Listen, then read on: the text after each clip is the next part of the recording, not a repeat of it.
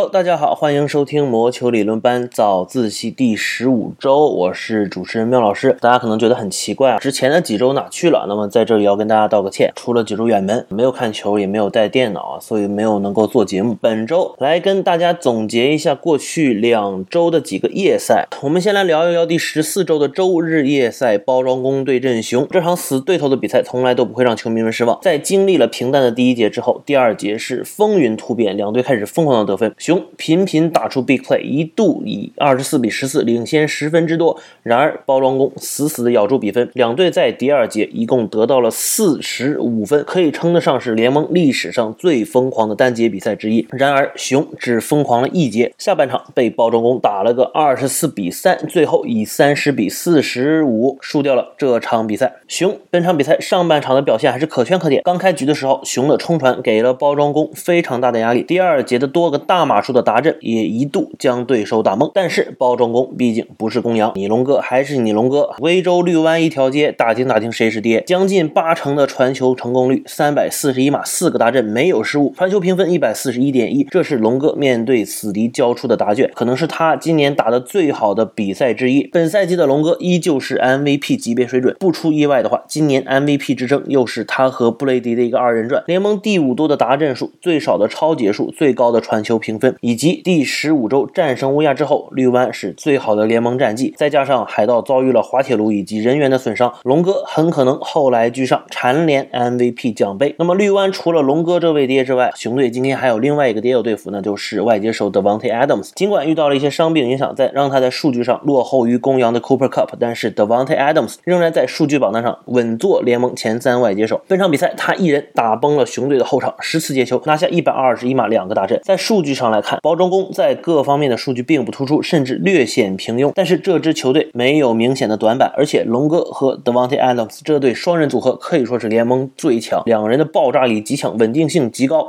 这让包装工连续数年莫名其妙的在国联打出了统治级别的表现。在第十五周，红雀海盗纷纷掉队的情况下，包装工再一次在国联登顶，并且又一次确定夺得了国北冠军，是今年第一支确认杀进季后赛的球队。考虑到之后的赛程。并不艰难，包装工已经成为今年国联冠军的最大的热门。我们再来说一说十四周的周一夜赛，红雀公羊这场比赛啊，红雀今年出人意料的十胜二负，笑傲联盟，领跑国联；而公羊作为超级碗大热，出人意料的十一月三连败，未尝胜绩，被红雀压过了一头。况且今年公羊的首败就是在家门口被红雀打花，今天很明显是带着复仇之心来做客菲尼克斯。尽管公羊队内饱受新冠影响，多名大将缺席。但是最后，公羊仍然以三十比二十三客场战胜了红雀，成功复仇，并且将两队的差距缩小到了一场。红雀则是在主场和夜赛再次失利，将国联的头名拱手相让。那么先来说一下红雀啊，今天这场比赛和对阵包装工那场比赛非常的相似啊。输球的主要原因在于自己犯错。这支球队今年给了我们太多的惊喜啊，包括 Kyle Murray 的进步，James Conner 的复苏，AJ Green 的即插即用，整体进攻组的高效，防守组超出实力的一个发挥。今天全队屡屡犯错，仍然能够将比赛悬念留到最后一刻。然而，球队最大的问题恰恰就是过多的犯错。季后赛球队之间实力差距是一部分，而更重要的一部分是细节上的管理和表现。在实力上没有过多差距的情况下，夺冠的球队一般是犯错次数最少的球队。红雀今天从教练到球员，大部分人都在犯错。而这支球队可怕的点是什么呢？是他们的容错率相当之高，即使两次四档强攻失败，两次扔出超节。球队仍然和公羊差不多的控球时间中拿到了四百四十七码的进攻码数，这要比公羊多出将近一百码。但是球队犯的错过多，让他们吞下了苦果。红雀的开局相当的顺利，两次杀入红区，眼看要取得十比零的领先优势，凯勒莫瑞却在一码线被超节，导致公羊最终完成了大阵。红雀自此再也没有领先过。那么如果说这个球多半是运气不好，第三节的超节完全是一个自己的失误。前两节打的是有来有回，在中场前扳平，而第三节在对方打阵之后。Kyle Murray 本方半场送礼帮助公羊，直接将比分拉到了十四分。Kyle Murray 今天表现糟糕吗？说不上。他今天的传球刷出了三百八十三码，包括好几个神仙球，路面也跑出了六十一码，连传带跑拿下四百四十四码，这是他职业生涯的新高。然而他全场没有一次大阵。第一节面对完全放空的 AJ Green，居然没有传到，全场有两次被超截。最后时刻大脑短路，居然没有摔球停表。那我们回到最后这一个 play。本来红雀有一次尝试 Hail Mary 的机会，结果剩五秒钟，球居然发了出来，所有人都认为这个球肯定是要 spike。进攻前线没有去挡人，外接手没有跑，而最后一个 play 被打得支离破碎，乱七八糟。Kyle Murray 对此的回应是：这个球本来是应该 spike 的，但是他不知道为什么跟进攻前线有了一个 miscommunication，而且他记不起来最后时刻耳机听到什么指令了。这个球可以说和打包装工最后的那个球是如出一辙，是球队之间 communication 的一个问题，沟通的一个问题。那么我们这里且不说啊，Kingsbury 是不是最后搞事情了？但是 Kyle Murray 无论如何动点脑子，用屁股来思考一下，也知道这个球是应该 spike 的。所以说今天 Kyle Murray 表现的还是比较出色，但是犯的错无可原谅。球队今天还有很多人在犯错，外接手 DeAndre Hopkins 今年表现其实相当的令人失望，不仅频频受伤，而且今天有一个非常不可思议的四档的吊球。说实话，这个球再给他传一百次都不见得能再吊一次，但是今天这就发生了，而且 Nuke 在最后的时刻扭伤了膝盖，剩余的四场常规赛是作弊上关，这对红雀来说是一个天大的打击。红雀今天犯错的还有进攻前线，他们全场比赛难以挡住 Aaron Donald 的冲击，甚至 Von Miller 也给他们造成了很大的麻烦。我不知道为什么红雀鲜少对 Aaron Donald 做双人包夹，凭红雀的进攻前线的任何一个人都没有可能单防住 Donald 的冲击。他们在最后一波 drive 中好不容易接住了这个 onside kick，结果连续两个犯规罚掉了十五码。如果不是这两个犯规，红雀是不是有可能杀进红区，甚至有扳平的可能呢？今天红雀的二线也屡屡犯错，两个外侧的脚位一直是他们很大的一个问题。他们今天被 Cooper Cup 疯狂提款，甚至被 Van Jefferson 来了一个五十二码的长传大阵。今年的四轮秀脚位 Marco Wilson 本来就是一个新兵蛋子，没什么经验。我不知道为什么制服组居然还要信任 Robert Alford 这名脚位，过去两年完全就是在病床上度过的，没有打一场比赛。这样的球员，我不知道有什么样的状态和实力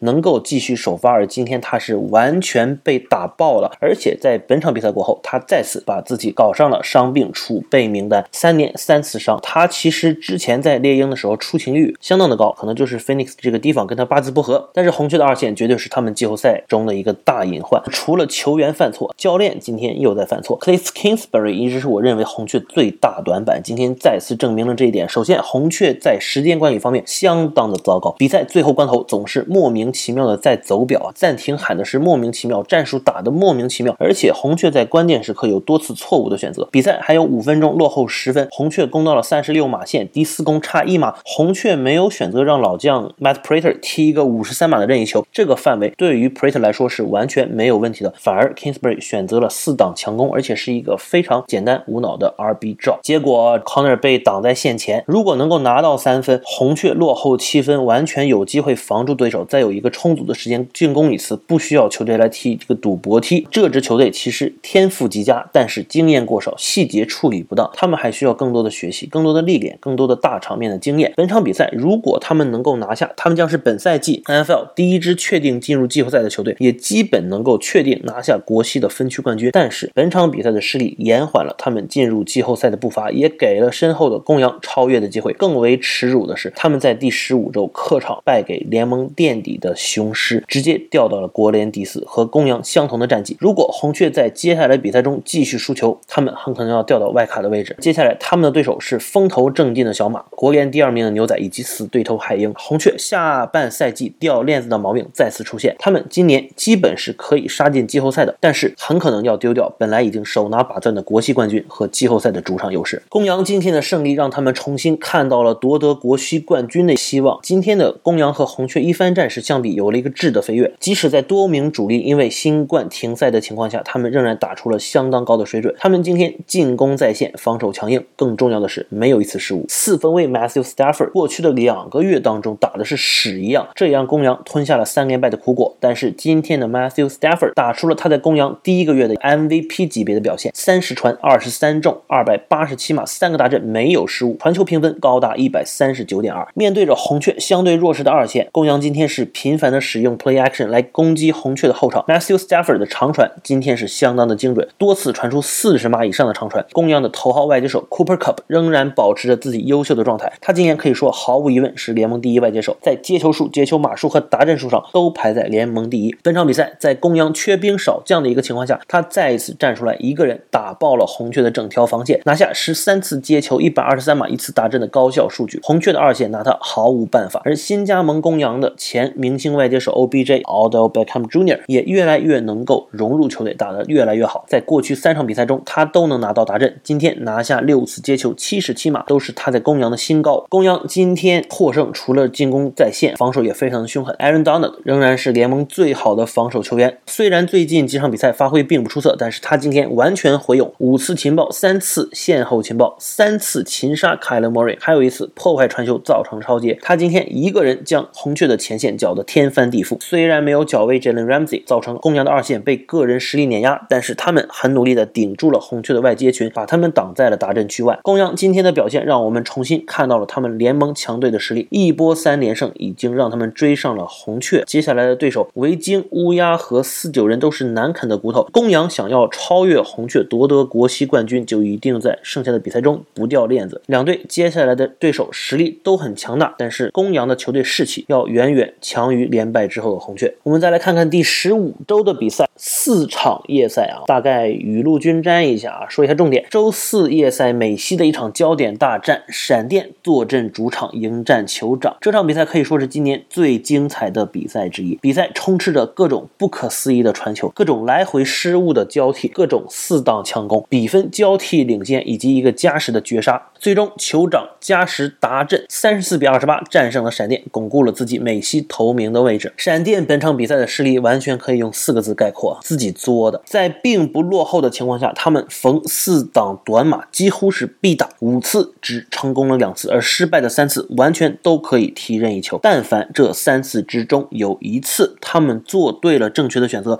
他们就不需要去打这个加时。其实闪电是今天打得更好的那支球队。四分卫 Justin Herbert 虽虽然上半场相当的慢热，但是随着比赛的进行越战越勇。今天二百三十六码两个打阵一超节的成绩绝对是合格的。虽然在四档持续打不过，但是总体而言，Justin Herbert 的表现帮助闪电差点掀翻了酋长。从这两年的表现来看，Justin Herbert 完全有潜力成为 Mahomes 的一生之敌，而两人每年度的两次交手，相信也会成为联盟的招牌看点。今天闪电利用酋长防跑不利的缺点，持续在路面攻击对手，全队共有三十九次跑球，冲出一百九十二码两个达阵，而外接手 Kingdom Allen 本场比赛顺利的复出，六次接球拿下七十八码一个达阵，他的存在也让酋长的后场非常的头疼。在防守上，闪电也给了酋长极大的压力，尤其是周一 Bosa 领衔的防守前线，全场居然有十八次施压，给了 Mahomes 很大困扰。防跑上也极大的限制住了酋长的路面进攻。闪电的主要问题在于二线很难防住酋长的垂直进攻，但是除此之外，他们本场比赛做的是相当的出色的。酋长在经历了赛季出的种种问题之后，摇身一变，重新成为了美联的大魔王，不得不敬佩老帅 Andy Reid 的一个调教能力。他们战胜闪电之后，已经是七连胜，完全不可阻挡的再次登上美联的榜首。我们上期节目上次节目说过，酋长进攻的变化在于 Mahomes 更少的去打英雄球，而把更多的球交给正确的球员来推进，更多的配合球队一个短传推进战术。而当下半场需要 Mahomes 站出来去打英雄球的时候，他也能总是打出标志的不讲理的长传。全场比赛他传出四百一十码三个达阵一个超节的成绩。今天可能从数据上来看，Mahomes 非常不走运的一年，失误非常的多，但是他正在学会怎么样更聪明的打球，这正是巨星蜕变的一步。酋长防不住的另外一个原因是 Mahomes 手下的两大杀器 Tyreek Hill 和 Travis Kelsey。Tyreek Hill 拿下十二次接球一百四十八码一个达阵的恐怖成绩，Travis Kelsey 更加可怕，十次接球一百九十一码两个达阵，包括最后杀死比赛的一个长途奔袭达阵，这这两个人将闪电的后场是完全炸穿，也是酋长能够在压力之下取胜的重要法宝。酋长另外可怕的一点是，经过赛季初防守组史诗级别拉胯之后，酋长在最近的两个月打出了联盟最佳防守之一。本场比赛之前连续六场将对手得分限制在二十分以下，连续三场限制在十分以下，这种调整的能力简直恐怖。酋长再次成为美联甚至是联盟最强的球队。如果他们能够控制他们过多的失误的话，酋长的实力完全能碾压所有的美联队伍。我们再来看一下周六这场夜赛，由于大学的橄榄球只剩晚赛啊，NFL 把周六也安排上了。小马坐镇主场对阵爱国者，这两支球队应该是联盟下半程发挥最好的几支球队之二。小马开局一胜四负，但是之后的八场比赛六胜二负。爱国者在两胜四负开局之后，一波七连胜杀到了美联头名，最终小马主场二十七比十七战胜爱国者，在终结了对手的七连胜之。后，也一路杀进了季后赛的榜单里。爱国者在两周之前的夜赛仅仅传了三次球，疯狂冲球四十六次战胜了比尔。而本场比赛，小马则是以其人之道还其人之身，疯狂冲球三十九次，以爱国者的方式战胜了爱国者。今天四分卫 Carson Wentz 仅仅有十二次传球，只成功了五次，还被超截了一次啊，还有两次差点被超截。可以说在有限的机会内，无限的展示了自己的下限。但是跑位 Jonathan Taylor 又一次站出来拯救了球队，他今天冲球二十九次，拿下一百七十码一个达阵，冲球均码达到了将近六码。他在最近的六场比赛中，五次冲出一百码以上。他今天一百七十码，仅仅是他的赛季的第三高。今年 Jonathan Taylor 的爆发可以说是小马后来居上的一个重要因素。自从球队围绕着他来制定更多的冲球战术之后，小马已经变成联盟人见人怕的一支强队。而且在小马的这条顶级进攻前线后，Jonathan Taylor 可以说是如鱼得水。但是他不仅仅是依靠进攻前线的开路，他在和防守队员接触后的推进码数也是联盟最高。本场比赛，小马是活活将爱国者跑死。而在防守方面，小马也统治了防守前线。The Forest Buckner 今天堪称防守大闸，Darius Leonard 仍然上演着无处不在的全能表现，今天还贡献了一次超节。小马的二线没有人表现的特别突出，但是整体上表现的是十分的稳定，扼杀了爱国者的反扑。小马在这段时间的连胜之后，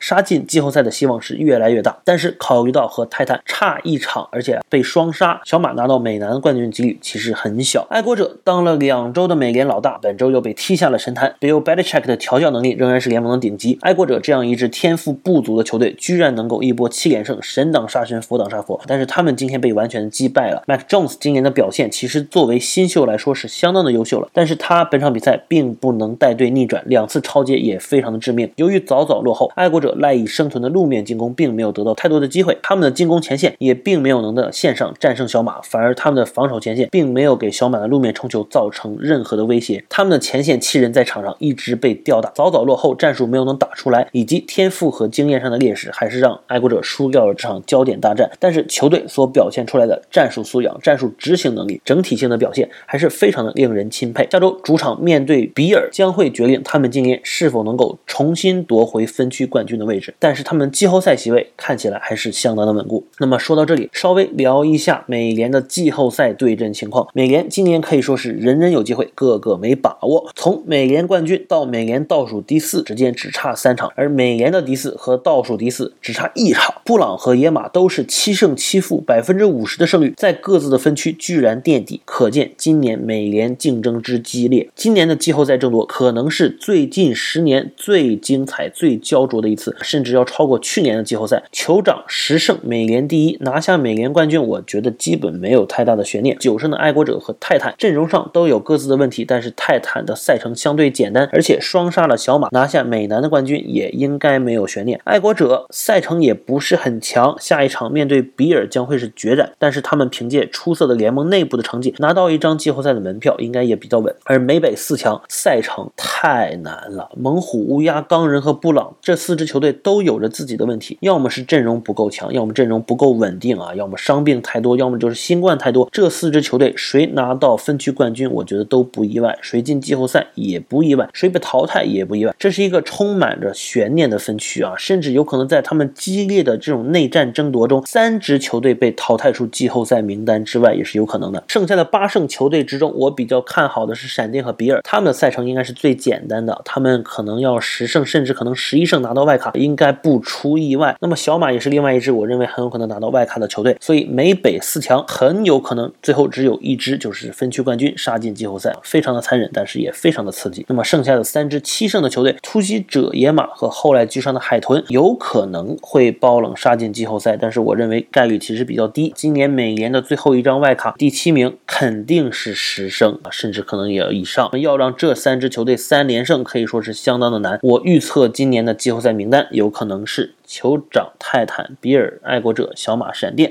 以及美北四强中的一支，我认为大可能是乌鸦或者是猛虎。那么，如果 Lamar Jackson 能够及时复出的话，我应该会选择经验更为老道的乌鸦。那么下一场，乌鸦会直接面对猛虎的挑战，那么可能要决定美北这个分区的最后的走势。周日的这场夜赛，令人昏昏欲睡的一场比赛，但是结果又非常的出人意料。圣徒做客坦帕挑战卫冕冠军海盗，居然九比零零封对手，赛季。季双杀海盗。海盗今天的表现可以说是令人大跌眼镜啊！面对着圣徒的疯狂防守组，他们几乎找不到任何的办法。MVP 大热汤姆布雷迪今天发挥是极其的失常，圣徒的防守前线让海盗的进攻前线全场非常的被动。老汉一直在压力之下传球，当两大外接手 Chris Godwin 和 Mike Evans，还有布雷迪最喜欢的 check down 对象跑位 Leonard Fournette 纷纷因伤离场之后，布雷迪简直忘记了怎么打球。海盗全场比赛进攻毫无章法，尤其是下半场，布雷迪今天两次失误，一次超解，一次吊球，还有两次差点被超解的表现。难怪布雷迪今天气得用脏话问候了圣徒的一名教练，具体骂了什么，大家可以搜一下看看嘴型。也许是圣徒这支球队战术上有点天克海盗，也许是今天圣徒的防守组太过有统治力，海盗今天的表现完全不像他们正常的样子。海盗的防守前线仍然很犀利，但是二线的漏洞还是让他们给了圣徒的机会。圣徒的外接手 Marcus Callaway